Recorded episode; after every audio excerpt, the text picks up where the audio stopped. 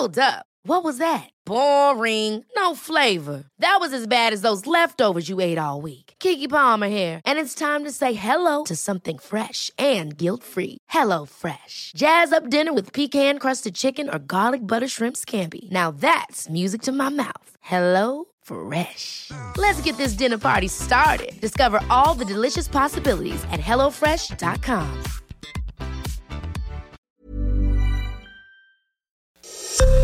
Esto es Noticias a la Hora. Heraldo Radio le informa.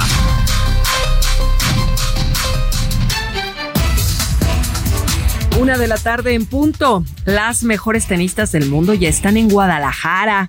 Y de esto nos informa nuestra corresponsal del Heraldo Media Group, Adriana Luna. ¿Cómo estás, Adri? Adelante con este reporte, con esta noticia. Gracias, mi Moni. Buen sábado a todos. Guadalajara Open congrega a las mayores talentosas tenistas en, en, el mundo. Y anoche las deportistas disfrutaron de una fiesta mexicana. Quedaron asombrados de la riqueza cultural que tenemos en este país. Escuchemos. I know today is the Independence uh, Day for Mexico, and I'm super, super happy that we get to celebrate here and that we were able to get this gala for for the players, and that we get to learn a little bit more about the culture and uh, what uh, what the Mexican has gone through. So I'm super happy that I'm I'm part of this uh, this event. Hoy es el Día de los Niños, así que desde temprano los pequeñitos están correteando a las chicas para conseguir autógrafos entre partido y partido porque ellas siguen la competencia para las eliminatorias de la WTA, Moni. Muy bien, pues me parece increíble y maravilloso que les encante México y aquí las tenemos y las recibimos con mucho gusto. Así es, Moni. Buen sábado a todos, seguimos pendientes. Un abrazo, gracias igualmente, Adri Luna. El gobierno de México incluyó en el presupuesto del 2024 la compra de un avión presidencial cuyo costo total será de 6.370 millones de pesos. En el proyecto de presupuesto de egresos de la Federación se incluye esta operación y desarrollo de la Fuerza Aérea Mexicana y se describe la adquisición de la aeronave de transporte estratégico para uso presidencial y del Estado Mayor. Vámonos a conocer cómo están las finanzas. Hoy sábado 16 de septiembre, Héctor Vieira, adelante. Así es, mi querida Moni, muy buenas tardes. En casas de cambio del Aeropuerto Internacional de la Ciudad de México, el dólar se está cotizando en promedio en 17 pesos con 8 centavos y el euro en 18 pesos con 20 centavos, en ambos casos a la venta. El dólar se está comprando en promedio en 16 pesos con 68 centavos y el euro se compra en promedio en 17 pesos con 50 centavos para que lo tomen en cuenta nuestros amigos que se encuentran en este momento en el aeropuerto capitalino. Seguimos pendientes, Moni. claro que sí, gracias, Héctor. Gracias, amigo. En el orbe, la Administración Nacional de Aeronáutica y el Espacio NASA anunció que pretende abordar científicamente la cuestión de los ovnis, fenómenos aéreos no identificados de los que no hay pruebas de que sean de origen extraterrestre, según un nuevo informe de expertos publicado por la Agencia Espacial Estadounidense. 13 horas con 2 minutos tiempo del centro de México. Les saluda Mónica Reyes.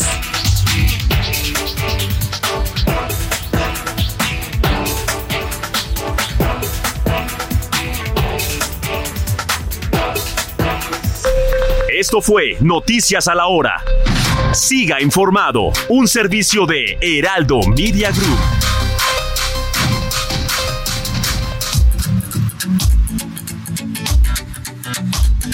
GastroLab es un lugar donde cabemos todos. Aquí encontrarás historia, recetas, producto, materia prima, vinos y un sinfín de cosas que a todos interesa, ya que con cocina y vino se aprende en el camino. Déjate llevar por el chef Israel Arechiga a un mundo delicioso. GastroLab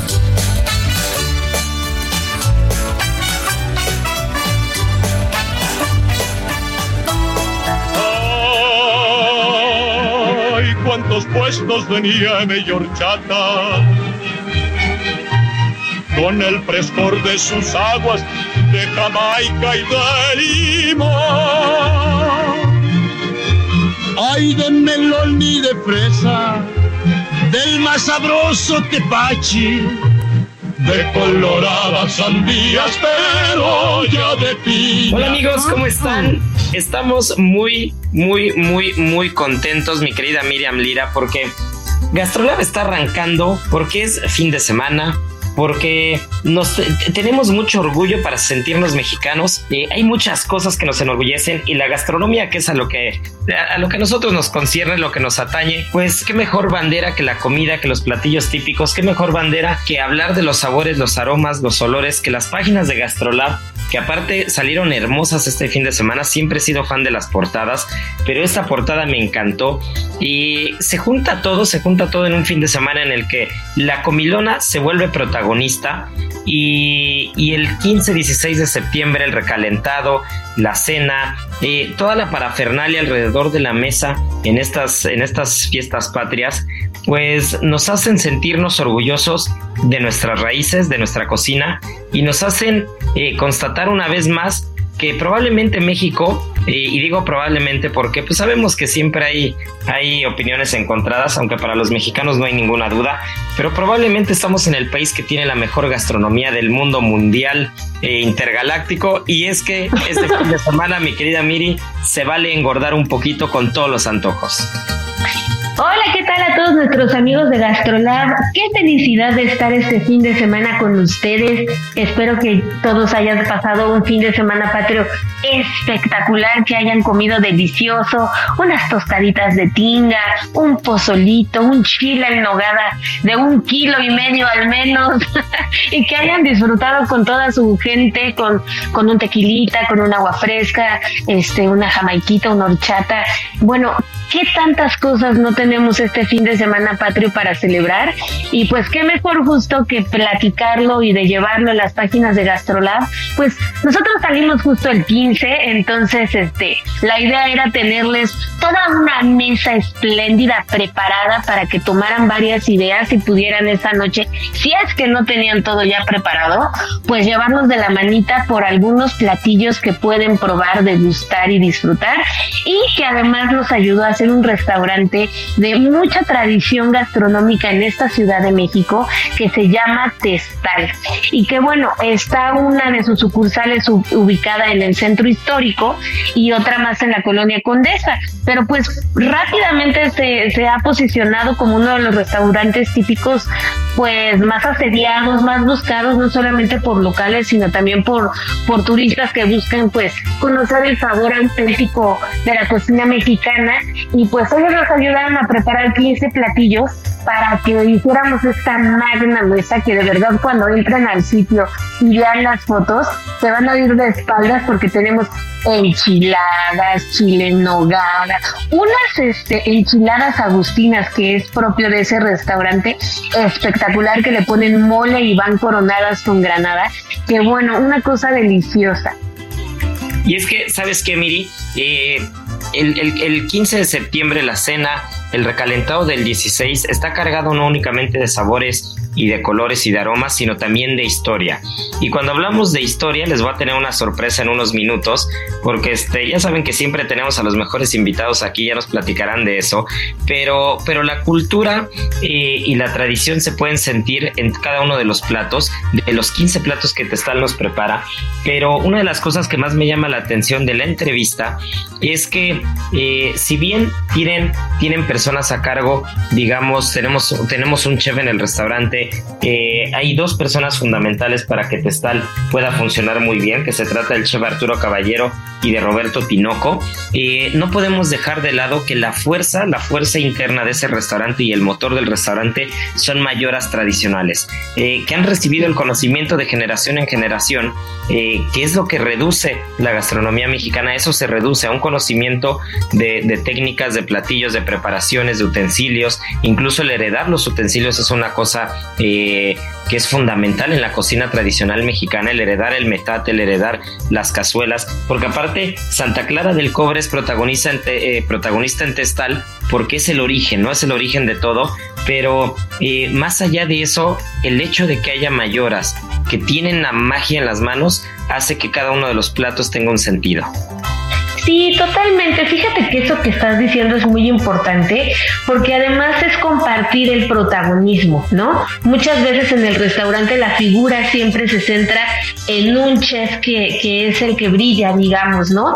Eh, y en este caso, el brillo tiene diferentes este, puntos de encuentro en la cocina, que son estas mayoras, que es el mismo chef Arturo, que es el dueño del restaurante, que es Roberto, y que bueno, juntos poco a poco han ido armando este menú que conforma su carta, que es todo un recorrido gastronómico muy tradicional alrededor de la República Mexicana.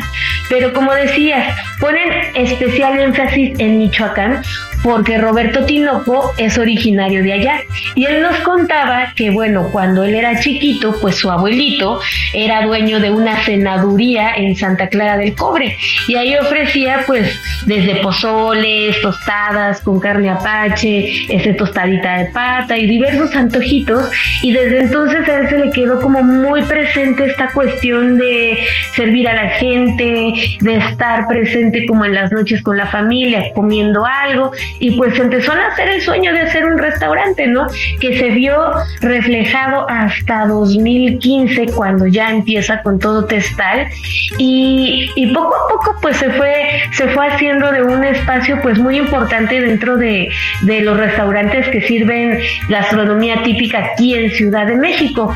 Y fíjate que, que una de las razones por las que se hizo muy famoso y que es por un plato que en estas fechas todo el mundo se vuelve loco, que es el chile en nogada, ellos empezaron a, ganar como pues nombramientos en páginas, este, en conteos y demás, como los poseedores de uno de los mejores chiles en nogada, ¿no? Se lo peleaban entre nicos, entre ellos y entre algún otro restaurante. Y pues resulta que, el chile en nogada de Testal pues siempre salía muy bien rankeado.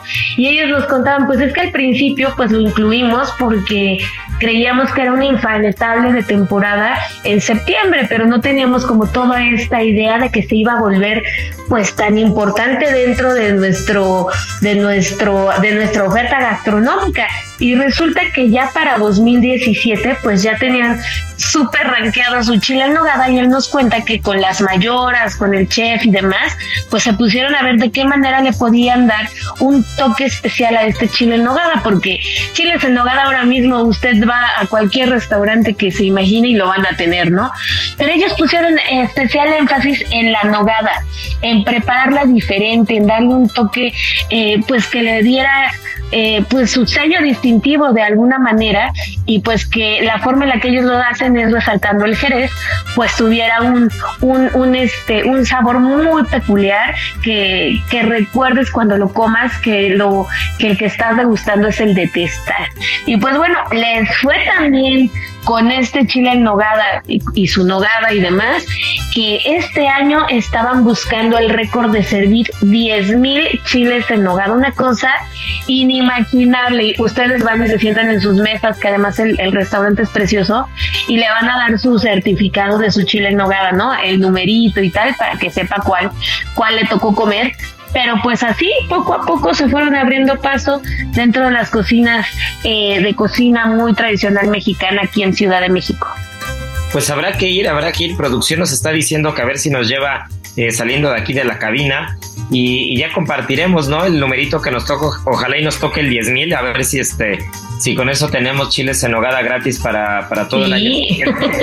eso, estaría muy bueno. Pero bueno, entre las recetas que nos comparten en Gastrolab, porque aparte son preciosos los emplatados, pues el chile en hogada claramente no puede faltar, pero por ejemplo, un plato tan tradicional, tan tradicional que puede parecer que no hay manera de darle la vuelta, pero de solo verlo se antoja. El mole con pollo es espectacular. Las enchiladas agustinas, que ya lo decías al principio, las corundas no pueden faltar en un buen restaurante de origen michoacano. Los churros son fundamentales. El uchepo también es una cosa espectacular. O sea, estamos hablando de platos que tienen mucho sentido, que tienen mucha historia y otros que se basan únicamente en producto, como un buen tuétano, eh, un buen chamorrito, el pipián, que bueno, también es una de las preparaciones más complejas, pero más ancestrales que tenemos en este país. Y, si ustedes le echan ojo a las páginas de Gastrolab, no solamente se van a antojar y van a empezar a babear, igual que nosotros nos pasó en cuanto salieron, en cuanto salió la edición impresa, como saben que todos los viernes sale, sino también van a encontrar montajes muy bonitos que, que estoy seguro que para el recalentado o para la cena o para una cena en cualquier otro momento, les puede venir muy bien, porque pocas veces eh, recuerdo yo, Miri, que en la portada o en las páginas de Gastrolab salgan tantos platos juntos y, me encantó. Estoy seguro que, que iremos repitiendo esa dinámica porque es muy bonita y sobre todo se antoja muchísimo y creo que creo, creo que eso es lo interesante de las páginas, ¿no? Cuando tú ves algo y se te antoja y, tienes esa cosquillita de decir, ay, qué ricas se ven esas flautas, ¿a qué sabrán?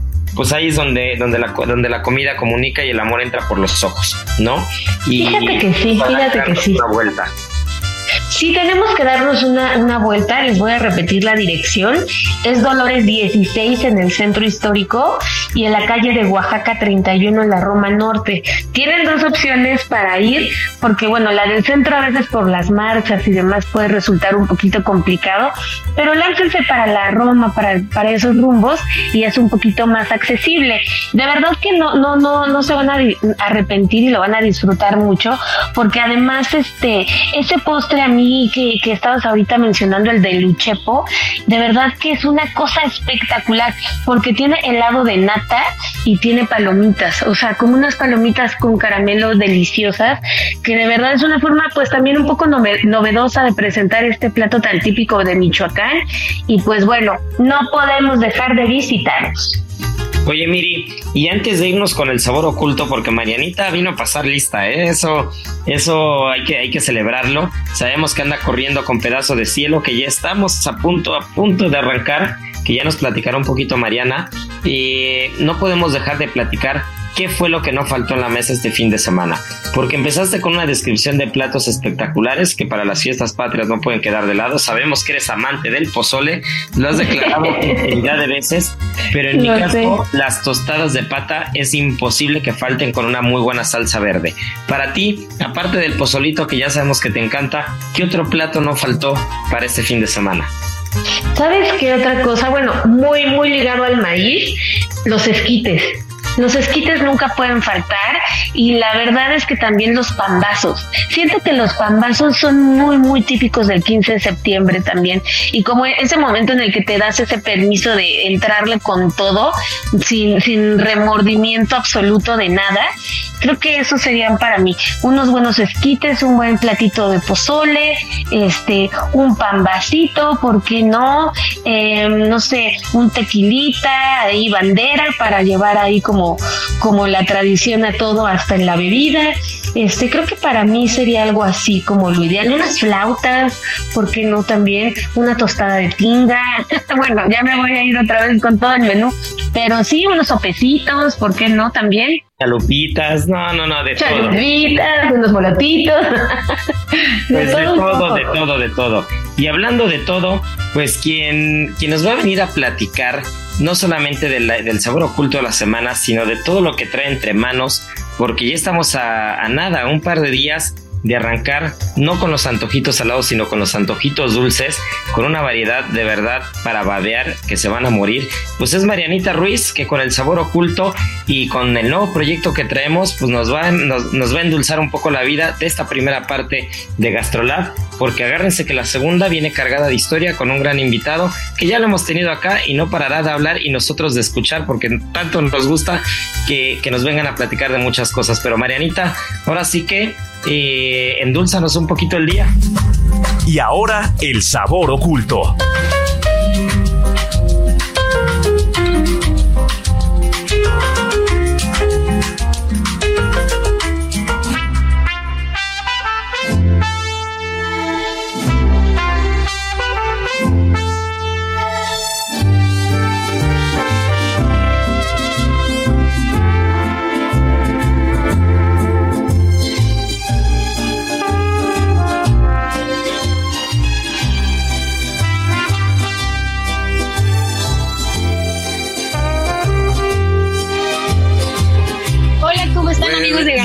Pues sí, vamos a empezar eh, por el sabor oculto rápidamente porque la verdad es que me muero por contarles de este nuevo proyecto. Y pues bueno, el sabor oculto de esta semana es el melón piel de sapo. Es uno de los melones más raros, aunque eh, en el antiguo Egipto, como por ahí del 2400 antes de Cristo, se dice que ya se habían encontrado un poco de, eh, pues sí, como de restos de este tipo de melón, pero que no, no, no fue, como que no trascendió eh, como el verde o como el que conocemos normalmente. este es, es familia de la calabaza, de la sandía y los pepinos y es de origen griego. Eh, eh, ellos le llamaban manzana verde, pero también lo podemos conocer ahora como melón negro, melón de Navidad o melón Santa Claus. Y para quien no lo conozca o no haya tenido la oportunidad de verlo, es muy raro. Es de piel dura, como si fuera sandía, pero tiene como unas rayas cafés como el, melón normal que comemos todos los días y por dentro la piel es color blanca y pegado a las semillas es como color amarillo. Eh, es una fruta que obviamente tiene muchísima agua, tiene el 92% y para quien esté como a dieta eh, solamente te va a aportar 25 calorías por cada 100 gramos es muy rico en vitamina C, en potasio y eh, dicen que es muy bueno para la presión arterial. Aparte, para quien no lo, no lo tenga como en, es un melón muy raro y es como muy bonito. La verdad es que no sabes si es justo un melón o una sandía, diría el dicho, pero quien tenga la oportunidad de probarlo tiene un sabor muy peculiar. es que aparte cuando hablamos de melones, eh, la variedad a veces uno cree que solamente podemos encontrar uno, uno en el supermercado, que es muy común uno, pero hay mucha, hay mucha variedad. Realmente es una fruta muy, muy versátil que no solamente puede ir con la parte dulce, sino también con la parte salada. ¿no? Uno de los típicos platos que en algún momento se, se, volvieron muy famosos, pero la combinación es perfecta, es por ejemplo el melón y el jamón, ¿no? Esa es una de ellas pero otra es que el melón cocinado, el melón asado, el melón sopleteado también tiene muchísimo sabor. Con foie gras, por ejemplo, va espectacular o con algunas otras preparaciones. Si hablamos de postres, ¿qué es lo que no puede faltar con el melón, Marianiki? Eh, pues se me ocurre igual un granizado o alguna, no sé, granizado igual y le podemos poner, digo, ya no es dulce, pero igual con algún callito fresco o algo así queda muy rico. Eh, también eh, igual pues un sorbete y por ejemplo en la cocina japonesa es muy muy tradicional el melón de postre y hay veces que lo acompañan con un poquito de licor de melón que también va muy rico. Uf, qué delicia. Y hablando de cosas ricas, ya no de melón, pero sí duraznos sí algunas cosas. ¿Qué hay con pasteles y qué hay con esos proyectos que traes? Porque yo ya de verdad me eché como tres kilos esta semana solo de probar, pero no me quejo porque de verdad qué delicia. Sí, señores, ahora tenemos una pastelería porque los restaurantes no nos son suficientes. Ahora también eh, vamos a, irnos también por la parte dulce y justo eh, el martes vamos a abrir. Abrimos Pedazo de Cielo y pues bueno, van a encontrar como eh, obviamente una tarta vasca muy bonita, muy rica, un cocción muy, muy bueno, un mostachón que lleva pistache, melón rostizado, una crema de queso, eh, también tenemos otro mostachón de nuez con plátano, dulce de leche, una crema de más dulce de leche, un pastel de brownie con una crema de vainilla muy vainillosa, delicioso. Eh, tenemos también un tres leches espectacular, un pastel increíble de almendras con, con una, como, un cremoso de chocolate eh, de una consistencia un poco extraña, pero está delicioso y unas avellanas caramelizadas. Tenemos uno de guayaba que viene con un crujiente de silo un cheesecake con pote guayaba, merengues, que aparte que es precioso, es de mis favoritos. Y eh, ¿cuál otro? Se me está olvidando alguno seguro. Ah, una, una tarta que es de mousse de yogur griego con limón amarillo y una, un hielecito de baracuyá. Uf, y a ver, dinos una cosa, porque hablando de sabor oculto, eh, pedazo de cielo no está oculto, pero ¿en dónde está ubicado? Eh, pues si nos pasan a visitar también a Cerulomas, estamos dentro de Cerulomas, justo en la entrada, lo van a ubicar porque es eh, un punto rosa en medio de Cerulomas. Pues es una cosa hermosa, deliciosa. Miri Liri, eh, nuestro buen Beto en producción, Kike en los controles. Ya los invitaremos para que vengan a probar, porque no podemos engordar todos nosotros solos, pero tienen que venir a probar porque de verdad es, es, una joya. La tarta vasca de verdad es, es, para comerte una completa de una sentada. Eh, los, el, mostachón es una cosa también espectacular. Eh, plátano con cajeta que puede salir mal. Hay mil cosas, hay mil cosas que probar. Y, y sobre todo lo importante es que, que, puedes comer en el restaurante, puedes comer en Cerulomas. Habrá cosas que vamos a estar dando dentro de la carta de postres para que puedan probar y lo que les guste pues ya se lo llevarán a casa para disfrutar. Pero lo que nos vamos a llevar a casa es la primera mitad de GastroLab porque se nos fue el tiempo rapidísimo, pero en la segunda mitad no se nos despeguen porque tenemos invitadazo de lujo que ya saben que cuando nos ponemos a platicar no nos para nadie y nos va a faltar tiempo. Así que ya saben, esto es GastroLab, eh, no se despeguen porque viene una segunda parte súper interesante. Si deseas comer saludable, pero sin culpa, prepara unas exquisitas rajas con pollo, ya que al incluir elote amarillo, obtienes altos contenidos de vitamina A que ayudará a fortalecer tu salud visual. Y el yogurt griego será favorable para tu organismo debido a su aporte de probióticos y alto contenido de vitamina D. Aprende a preparar estas deliciosas rajas con pollo en las redes sociales de GastroLab en Adicción Saludable, porque la comida rica no tiene que ser aburrida. GastroLab, el lugar donde cabemos todos. Vamos a una pausa y regresamos.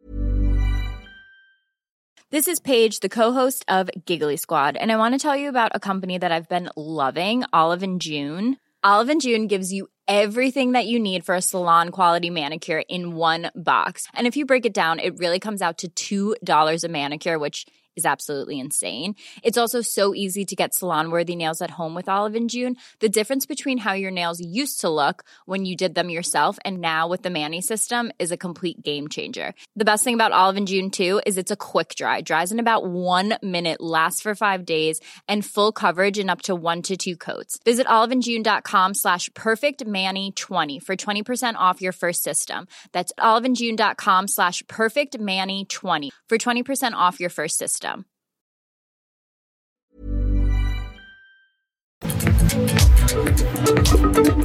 Heraldo Radio, la GastroLab, el lugar donde cabemos todos. Estamos de regreso.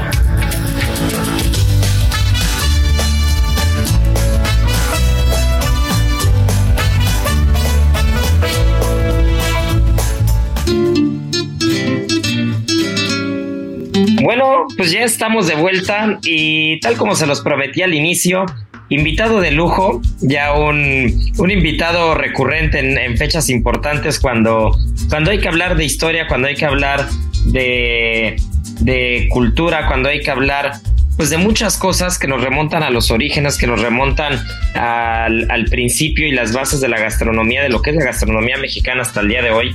Y pues qué mejor que nuestro historiador y escritor consentido, Germán Arechiga Torres, mi papá, que, muchos de ustedes ya lo han escuchado, ha venido, hemos tenido la oportunidad de recibirlo en Gastrolab Radio varias, en varias ocasiones y siempre la plática se pone buena y nos queda corto el tiempo.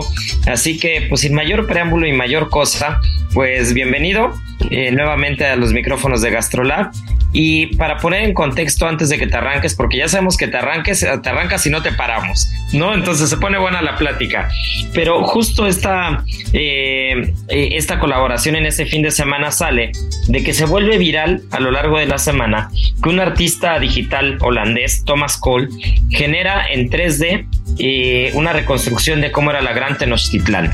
Y a partir de ahí pues eh, aparte de un proyecto que tenemos entre manos que ya también presentaremos aquí en Gastrolab Radio más adelante, pues nos, nos, nos preguntamos cómo es que arranca, cómo es que arranca eh, la cultura gastronómica, cómo, cómo es la base de la alimentación en los pueblos mesoamericanos, cómo es la base de la alimentación en Tenochtitlán y qué es lo que pasa para que lleguemos al día de hoy con la gastronomía tan amplia que tiene este país. Entonces, pues Germán, bienvenido y muchas gracias por aceptar nuevamente la invitación.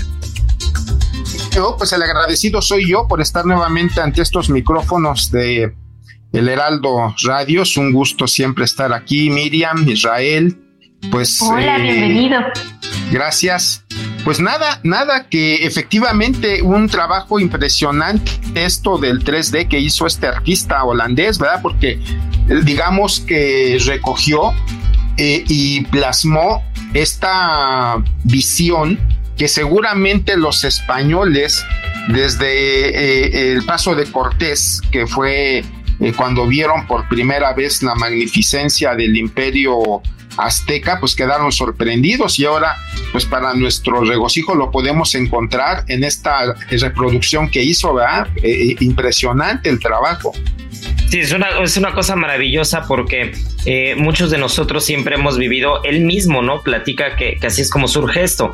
hemos, hemos vivido con la duda de cómo se veía realmente una ciudad que se construyó encima de un lago, las calzadas, los canales, eh, y, lo reconstruye y lo logra con lujo de detalle. Esperemos que más adelante eh, se, vaya, se vaya de lo general a lo particular y podamos tener una representación en 3D del, del mercado de Tlatelolco, por ejemplo. Imagínate, ¿no? Que eso sería espectacular. Y partiendo de ahí, eso sería extraordinario. Yo recuerdo muy bien, tengo una imagen muy clara de una representación en maqueta que está en el Museo de Antropología e Historia del Mercado de Tlatelolco de los Tianguis. Es una cosa bárbara y, y partiendo de ahí, pues muchos de los platos que hasta el día de hoy nos han acompañado en estas fiestas patrias y en todos los días, en el día a día dentro, dentro de la gastronomía mexicana, pues claramente tiene un origen y parte de esa época. Entonces, partiendo de la base alimentaria, eh, ¿qué es lo que nos puedes platicar al respecto para ir desmenuzando y llegar hasta lo que conocemos al día de hoy? Bueno, mira, eh, hay, mucho que platicar y bien lo dices. Eh, eh, en la sorpresa que tenemos pronto tú y yo en este proyecto del libro, que es un trabajo extraordinario. ya te adelanto que vi un poquito el maquetado y es un libro sensacional. Va, seguramente va a ser algo, algo importante en el mundo gastronómico.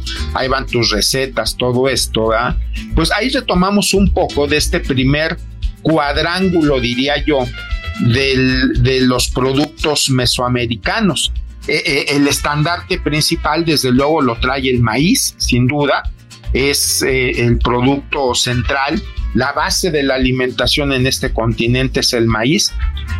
Pero estos, este cuadrilátero yo sin duda lo, lo, complementaría con, con el frijol, con la calabaza y con el chile para poner estos primeros cuatro elementos básicos de la cocina precuautémica, prehispánica, precolombina, con el nombre que queramos llamarla. Y yo creo que esos son los primeros cuatro, Israel Miriam, el maíz, la calabaza, el frijol y el chile. La milpa. Sí, la milpa. Hasta la fecha siguen siendo pues base de nuestra alimentación, ¿verdad? Ya en un segundo cuadrángulo, en un segundo, digamos, ahí entramos a una discusión terrible porque eh, yo creo que debería entrar en este segundo cuadrángulo, eh, desde luego el nopal, desde luego el aguacate, eh, yo no sé si el cacao o la vainilla como algo bien representativo, o las dos. O los dos, pero ya son, ahí, se ocupan los cuatro. Pero ¿cómo dejas fuera a los quelites? Claro, hay una variedad tremenda de quelites que mucha gente piensa que los quelites pues solamente son eso, el quelite que tú pides en el mercado, en el tianguis, y quelite es una variedad tremenda de detalles, de flores, de hojas, de arbustos. Eh, el guasontle es un quelite, las verdolagas. las verdolagas. El pasote, el La flor de calabaza es un quelite. La flor de la calabaza es un quelite. El sí, la variedad es enorme. El chipilín tan de moda en los tamales ahí, este, tabasqueños. Chiapas, Tabasco. Y que se, que se hacen ahí tamales, sopas muy ricas. E, efectivamente, el, el pápalo, eh, la pipicha, la chaya, que se hace un agua extraordinaria. Yo la he probado allí en Morelos. Deliciosa. Sí. En Mérida también. Sí, eh, te ofrecen allí las señoras que la llevan en sus este, garrafas. No, hombre, es, una cosa extraordinaria. Entonces, pues, ese es un segundo cuadrángulo y de ahí pues ya nos derivamos a, todo lo que eh, eh, viene complementando esta cocina, decía yo el nopal, decía yo, eh, eh, los animales propios de la región, desde luego el pescado, más en la región esta de los mayas. Sin duda tendríamos que hablar de los animales eh, salvajes, el tapir, el, el, el, porco de collar, ¿verdad? que también era muy consumido, los armadillo. Sí, también es otro, las iguanas, eh, todo este, el, perro soliscuincle que era, era un, diría yo, un animal multiusos, ¿no? Se usaba para dar calor, se usaba para, para protección, se usaba para comer, entonces, pues ahí está otra variante importante y, y no podríamos dejar fuera algo que a mucha gente pues no le eh, no le entra muy bien, pero los insectos también era una parte central de la dieta prehispánica, de la dieta prepautémica, empezando por los chapulines, cuya etimología refiere al animal que salta y rebota como bola de hule. Eso significa el chapulín. Ajá. Qué curiosos eran nuestros ancestros, ¿eh? De verdad. Era, un pueblo, el, náhuatl, yo he tenido la fortuna de, estudiarlo un poco a profundidad, tomé algunos cursos. Fíjate que es un idioma eh, eh, no solo aglutinante por la forma en la que se presenta y se, y se estructura, sino además soñador, diría yo, porque las expresiones nosotros las trasladamos al castellano y la verdad pierden, no sé, el 70, el 80% del sentido, ¿no? Un buenos días en náhuatl más bien se refiere a cómo has eh, eh, eh, llevado el transcurso del sol al mediodía, ¿no? Y nosotros aquí simplemente decimos, hola, buenos días, ya con eso damos por sentado todo. Pero ellos tenían una forma muy poética, una forma muy romántica, una forma muy suave de expresarlo a través de su, de su idioma. Y eso es una cuestión que yo creo que no hemos aprendido todavía a apreciar este sentido, este sentimiento cosmogónico de, la lengua náhuatl. Y desde luego, pues en el alimento, en la comida, eh, en la bebida, y no hemos hablado de cosas tan extraordinarias como el pulque, por ejemplo, que también a mucha gente. a mí sí me gustan sobre todo los curados, pero tenemos otras bebidas como el tascalate, como el pozol, ¿verdad? Hecho a base también del cacao, hecho a base del maíz.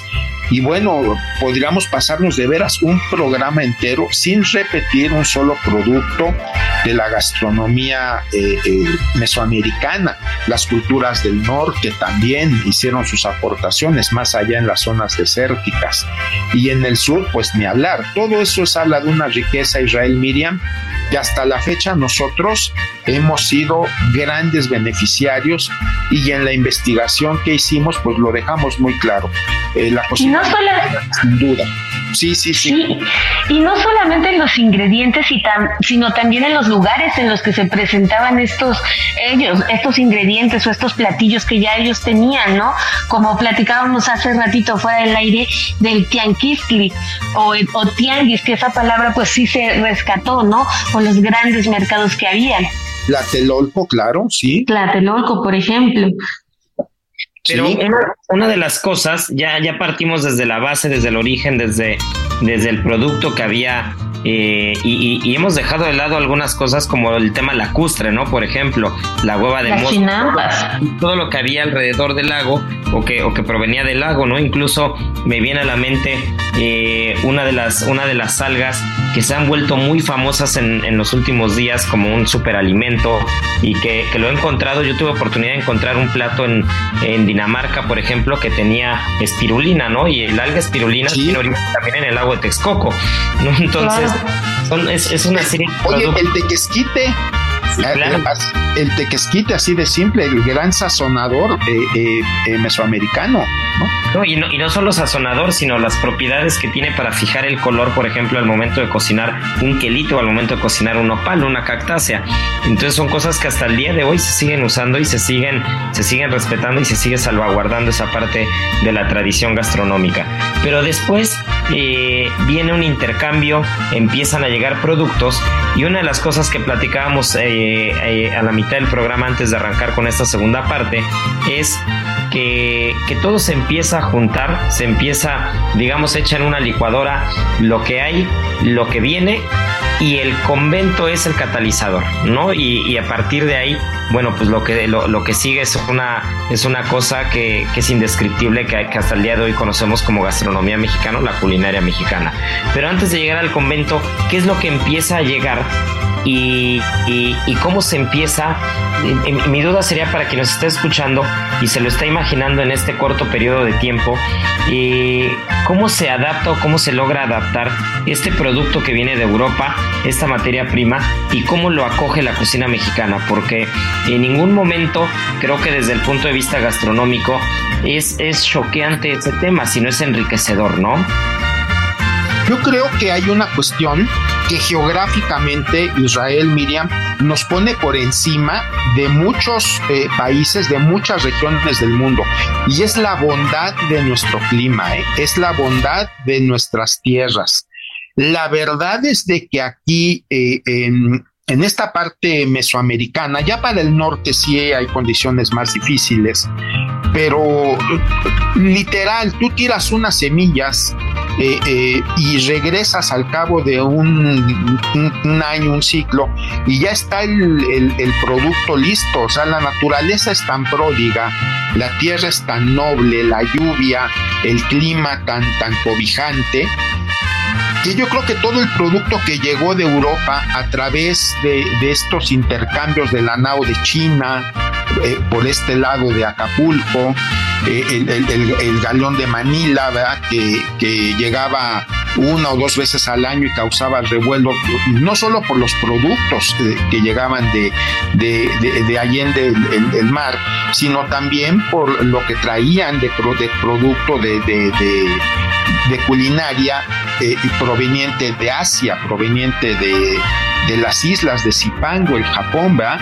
Y de este lado, pues toda la, la ruta que inauguró eh, Cristóbal Colón, ¿verdad? Y que después, pues toda la Armada Española eh, estableció toda una forma, una ruta de, constante y llegaron cualquier cantidad de productos pero me parece que la bondad del territorio fue eso, porque todo lo que fueron sembrando, recordemos que, que los españoles duraron una buena temporada en el arco este de las islas en las Antillas antes de atreverse a, explorar eh, el continente. Primero porque estaban analizando, estudiando, ni siquiera tenían claro a dónde habían llegado. Entonces tardaron algunos años en mapear todo, tardaron algunos años en ubicar y las expediciones no todas fueron afortunadas. Recordemos a Cabeza de Vaca, Alvar Núñez Cabeza de Vaca, que en su libro Naufragios pues nos platica con precisión todo lo que ellos eh, sufrieron pues para precisamente establecer eh, eh, esta, esta condición del territorio y bueno, preparar, diría yo, así el asalto de la corona española a tierra firme, pero fue mucho tiempo. Y en ese mucho tiempo, en, en las islas, ahí en Cuba, en lo que hoy conocemos como Dominicana, Puerto Rico, Islas Menores. Recordemos que Colón, el primer contacto que tuvo, eh, eh, el, primer, con el primer encuentro que hizo, no fue ni con mayas, no fue ni con aztecas, con las grandes culturas, fue francamente con una cultura muy menor de las Antillas que eran los indios tainos. Entonces, a partir de ahí, eh, eh, ya la, el intercambio se fue dando con mucha fuerza y estos eh, productos pues fueron respondiendo a lo que comenta Israel, cómo se fue dando, pues se fue dando de una manera natural y la adaptación también fue muy fácil porque a diferencia de Europa, de muchos lugares de Asia, pues la tierra es más recelosa, en, en, el Nilo, por ejemplo, pues necesitas la crecida del río para que eh, eh, el fango pues abone la tierra.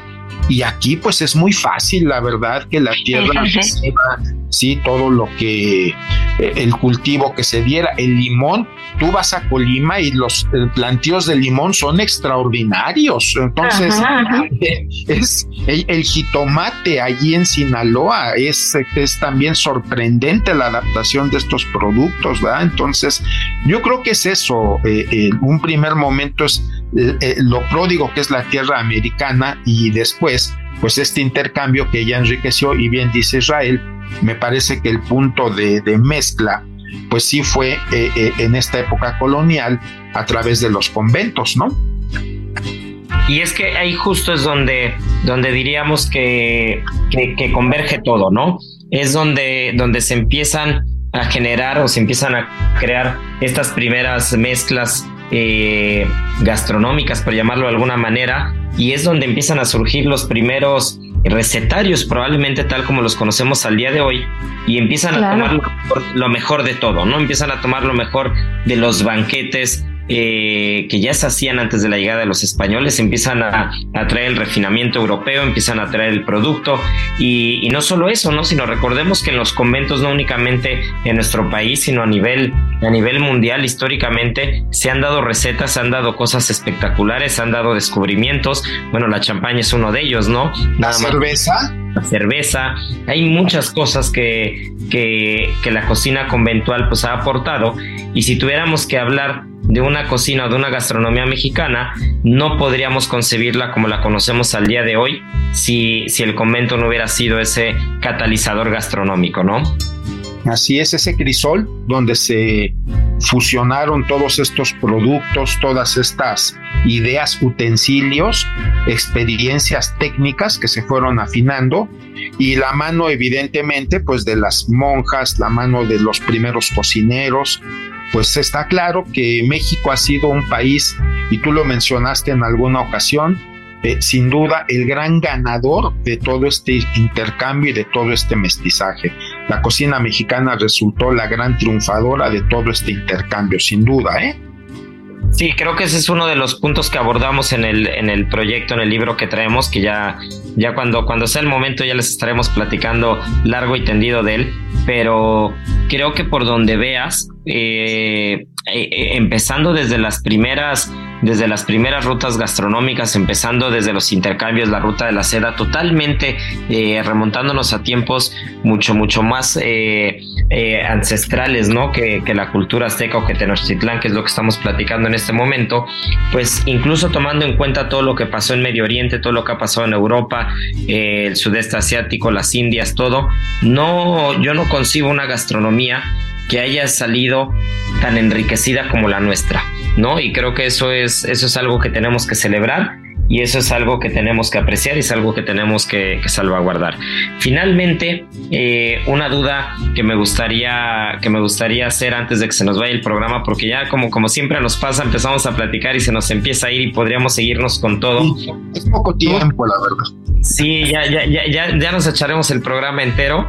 Eh, tengo una duda que me gustaría que nos, que nos contaras como historiador. La, guerra de la independencia en este marco de esta celebración que estamos pues con este fin de semana justo y que la gastronomía pues es, es el, digamos es el camino que tomamos para celebrar porque todo pasa alrededor de la mesa en nuestro país.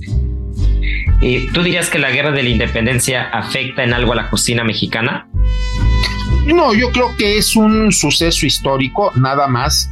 Es un suceso más bien político, efectivamente, porque además no olvidemos que eh, eh, eh, quienes hacen la independencia en México la hacen los criollos, no la hace el pueblo indígena, no la hacen los negros, no la hacen quienes estaban aquí como esclavizados, la hacen los mismos europeos pero los europeos que sentían eh, una segregación, un segundo nivel en su eh, eh, jerarquía, en su importancia, y entonces ellos aprovechan pues el desbordamiento del imperio napoleónico por toda Europa y al ver a España pues un poco agotada, un poco decaída, incluso con eh, el nombramiento de un nuevo emperador allá, pues los criollos aquí dijeron, pues ahora es cuando es el momento adecuado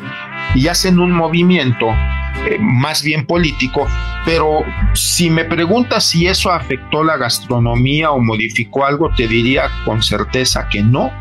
Yo creo que esto venía moviéndose en un mundo paralelo, venía moviéndose en una instancia diferente la parte política, lo que modifica son las formas de gobierno, los nombres. Ahora, claro, por ejemplo, Agustín de Iturbide, Agustín de Iturbide, su ejército trigarante, eh, eh, eh, es el culpable, por ejemplo, de los chiles en nogada. Y eso está perfectamente, yo creo que sí hay consecuencias, ¿no? Yo diría, como consecuencia de la independencia de México, se encuentra un platillo tan, tan representativo, tan de moda en estas fechas como es el chile en nogada.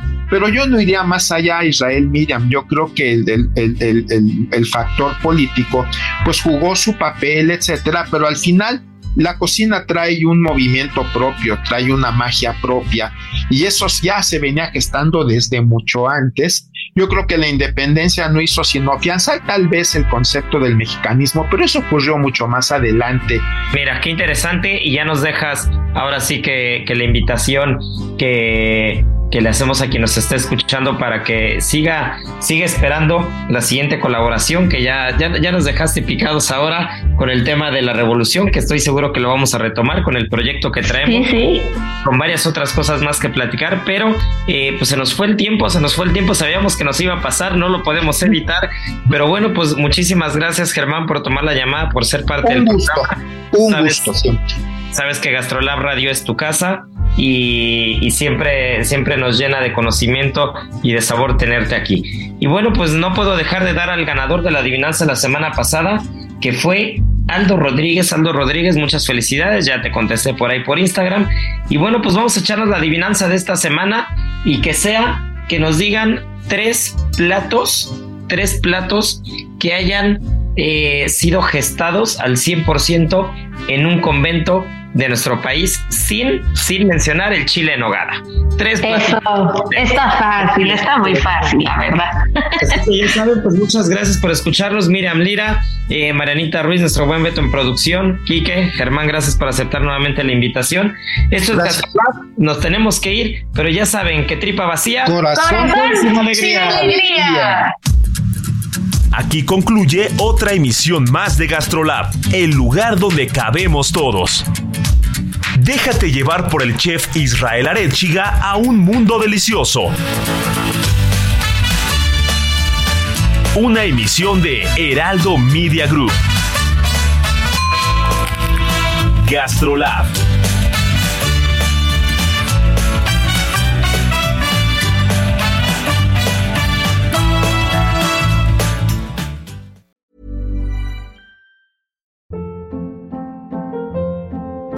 Hold up. What was that? Boring. No flavor. That was as bad as those leftovers you ate all week. Kiki Palmer here, and it's time to say hello to something fresh and guilt-free. Hello Fresh. Jazz up dinner with pecan-crusted chicken or garlic butter shrimp scampi. Now that's music to my mouth. Hello Fresh. Let's get this dinner party started. Discover all the delicious possibilities at hellofresh.com.